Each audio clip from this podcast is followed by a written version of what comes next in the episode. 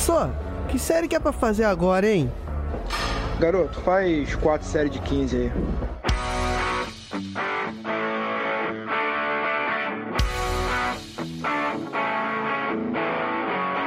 Você está ouvindo o podcast 4 de 15. Olá, pessoas! Vamos para mais um Drops, que é aquele podcast rapidinho onde respondemos as suas perguntas. Eu sou o professor Yuri Motoyama e estou aqui para tirar as suas curiosidades e dúvidas que envolvem ciência, treinamento e saúde. E hoje no Drops nós vamos responder uma questão levantada pelo nosso ouvinte querido amigo Eduardo Ramos, lá no grupo dos apoiadores do Telegram. É, a gente tem um grupo lá onde as pessoas que contribuem com o projeto entram lá para trocar algumas ideias, discutir, levantar umas polêmicas. E eu vou ler aqui o comentário que ele fez. Meus amigos, queria levantar uma questão aqui. Dado que muito de nós tem uma vida corrida, dando conta de trabalho fora de casa, tá presente na vida dos filhos, esposa, afazeres da vida adulta, acaba ficando difícil ter uma rotina de treino bem estruturada. Porém, usando meu caso como exemplo, eu consigo mais facilmente encaixar pequenas sessões de treino pelo dia, 10 minutos aqui, 15 minutos ali, tudo com exercícios simples e apenas com o peso do corpo. Aí ele deu exemplo lá, prancha, elevação de perna, push-ups, né? E ele perguntou se isso seria suficiente para manter uma boa saúde muscular. Então, seu Eduardo, sente se prepare-se, que nós temos uma resposta aqui para o senhor.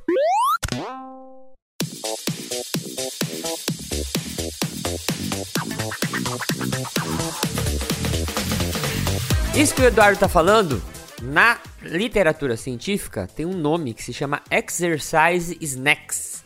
E ela foi utilizada pela primeira vez em 2007, já faz um tempo, por um médico chamado Howard Hartley. Quando ele quis se referir em uma matéria para uma revista de medicina em realização de pequenas quantidades de exercícios por dia. Por isso que eles usaram o termo snacks. Snack a gente usa, ah, vou comer uma besteirinha aí, né, no dia. Eles chamam isso de snack, né, uma coisinha rápida, vamos dizer assim. E o artigo que eu vou me basear para conversar sobre este tema ele se chama Exercise Snacks, a Novel Approach to Cardiometabolic Health. Então, se você quiser dar uma lida, sempre todos os artigos que eu comento, que alguém comenta no podcast, eles sempre ficam lá na postagem. E aí você clica lá, se você quiser dar uma olhada no artigo, eu recomendo sempre fortemente. Clica lá e acessa, tá? Na postagem sempre tem o link dos artigos. Então vamos lá, o que, que são os Exercise Snacks, como que eles funcionam e quais são os benefícios para a saúde? Os exercise snacks são pequenos intervalos de exercícios vigorosos que você vai realizar periodicamente ao longo do dia. Então, são exercícios que você vai ter que fazer com uma intensidade bem alta, só que você vai dividir ele em pedacinhos durante o seu dia. Quanto tempo, Yuri? Menos de um minuto já pode ser realizado. Então, você vai pegar um exercício muito vigoroso que tenha menos de um minuto e aí esse exercício, ele pode ser realizado em qualquer lugar, não precisa você estar numa academia, você está num lugar especialmente para fazer os exercícios, tá? Você pode levantar aí, você está sentado agora ouvindo esse podcast no ônibus, no ônibus não que é perigoso, mas você pode levantar aí da tua cadeira de trabalho e fazer ali um polichinelo bem forte durante um período menor que um minuto, por exemplo, tá?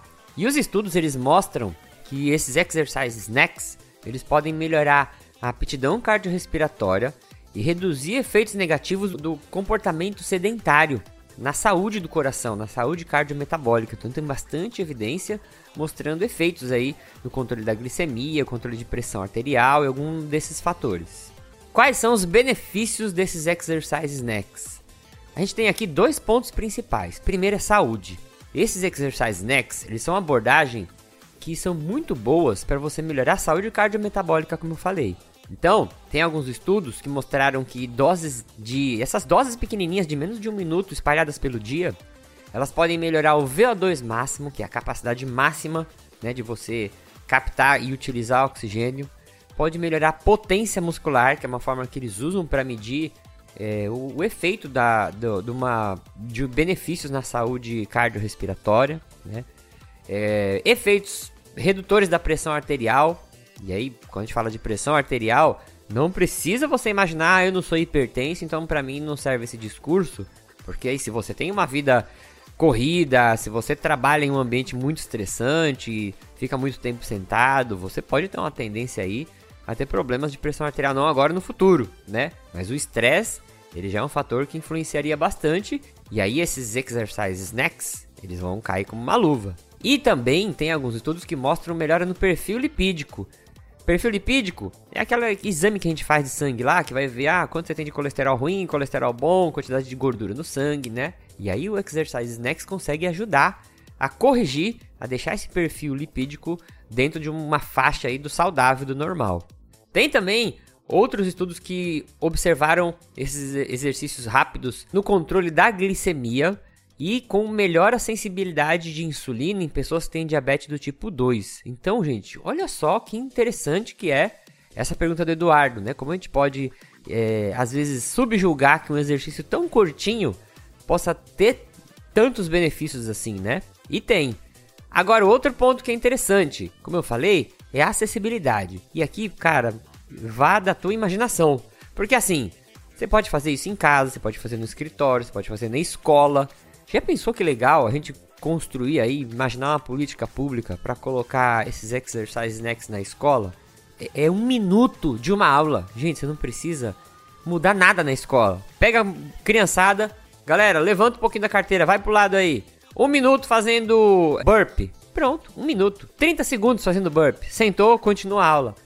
Cara, a galera não vai nem suar. Eles não vão nem suar. Outra coisa que é interessante nesses exercises next, né? Você vai fazer no, no teu trabalho, por exemplo. Como é um, uma quantidade de tempo muito pequena, não vai dar nem tempo de você falar, usar aquela desculpa, ah, mas eu vou fazer exercício no meu trabalho vou ficar suado. Nem vai dar tempo disso, tá? Tem um estudo aqui dentro dessa revisão que ele comparou uma série de treinamento normal, um treinamento de mais ou menos 10 minutos aí, um treinamento que a gente usaria como um treinamento de sprint, né, de HIT, hoje em dia que a gente chama, né? Que são três séries de 20 segundos, com intervalo de 3 minutos entre as séries. Então colocaram os indivíduos na bicicleta, eles tinham que pedalar 20 segundos muito forte, descansava 3 minutos, aí fazia a segunda série, pedalava 20 segundos muito forte, descansava 3 minutos, fazia a última série, a terceira. Tá? Dava uns 10 minutos de treino. Isso é um treino normal que você faria aí numa academia, um treino de HIIT. E aí eles compararam com os exercises snacks no modelo snacks desse mesmo treino. Três séries de 20. Só que eles davam um intervalo de 1 a 4 horas entre as séries. Então ele fazia uma série agora de 20 segundos pedalando no, no talo. E aí ia lá viver a vida dele. Aí dava um intervalo aí de uma hora ou até no máximo 4 horas. Sentava na bike, fazia mais 20 segundos. E olha que interessante, se você for comparar os dois grupos, os dois grupos tiveram melhora no VO2, na potência e melhoraram a resistência. Eles fizeram um tempo lá, um teste para ver a resistência muscular. Então, os dois grupos melhoraram, tá? E isso é muito interessante a gente pensar, né? Para de novo desconstruir aquele mito que ah, eu tenho que treinar, é, eu tenho que reservar uma hora do meu dia para estar tá na academia treinando, tá? Então, como que a gente vai fazer esses exercises next? Na verdade, gente, vou falar aqui, não sei se algum profissional de educação física que está me ouvindo vai ter uma opinião diferente, né? Mas assim, você nem precisaria de muita instrução, não. Você pode pegar e de várias formas realizar exercícios de intensidade alta aí dentro do seu ambiente de trabalho, por exemplo. Você pode subir escada, você pode pular, né? Ou tiver uma corda, pular corda, ou fazer agachamento, sabe? Eu vejo mais problema aí no agachamento. Tem um profissional só por orientar a pessoa a fazer agachamento, aí aprendeu, aprendeu a fazer agachamento bonitinho lá, beleza, vai embora. Não precisa nem ficar o professor toda hora lá do lado, né? E olha que interessante também, uma coisa que eu tava pensando quando tava montando essa pauta. É, pô, e se você trabalha, você tá ouvindo isso, você trabalha num escritório, numa organização, caraca, tenta incluir isso que seria muito louco. Imagina você pegar com a galera do teu trampo e assim, três vezes por dia vocês apostarem uma corrida nas escadas do seu, do seu serviço, né? Você mora num prédio aí comercial, tem uma escada um pouco maior, por exemplo, lá na universidade onde eu trabalho. Pô, vamos pegar os professores, os professores iam me matar se eu sugerisse isso, né? Mas a gente sobe correndo, vamos, vamos postar uma corrida aí? De manhã, galera, hoje é a corrida da escada. Junta todos os funcionários, um, dois, três e já, todo mundo sobe correndo ali. Dois, três lances de escada, por exemplo. Isso aí, aí você cronometra. Tenta aí dar uns, pelo menos uns 30 segundinhos, né? Menos de um minuto. E aí você consegue já fazer a tua dose de exercise snacks aí. Muito legal, né? Aí outro ponto. nos protocolos de Exercise Next, você vai fazer esses, esses exercícios fortes aí e você vai ter que repetir ele, se der, de duas em duas horas ou de hora em hora. Aí você vê aí na tua possibilidade, disponibilidade. Como eu mostrei, tem artigo aqui até 4 horas de intervalo, ele, ele ainda teve efeitos positivos, né? Até com 4 horas de intervalo. Mas se você conseguir fazer doses pequenas aí, tá ótimo.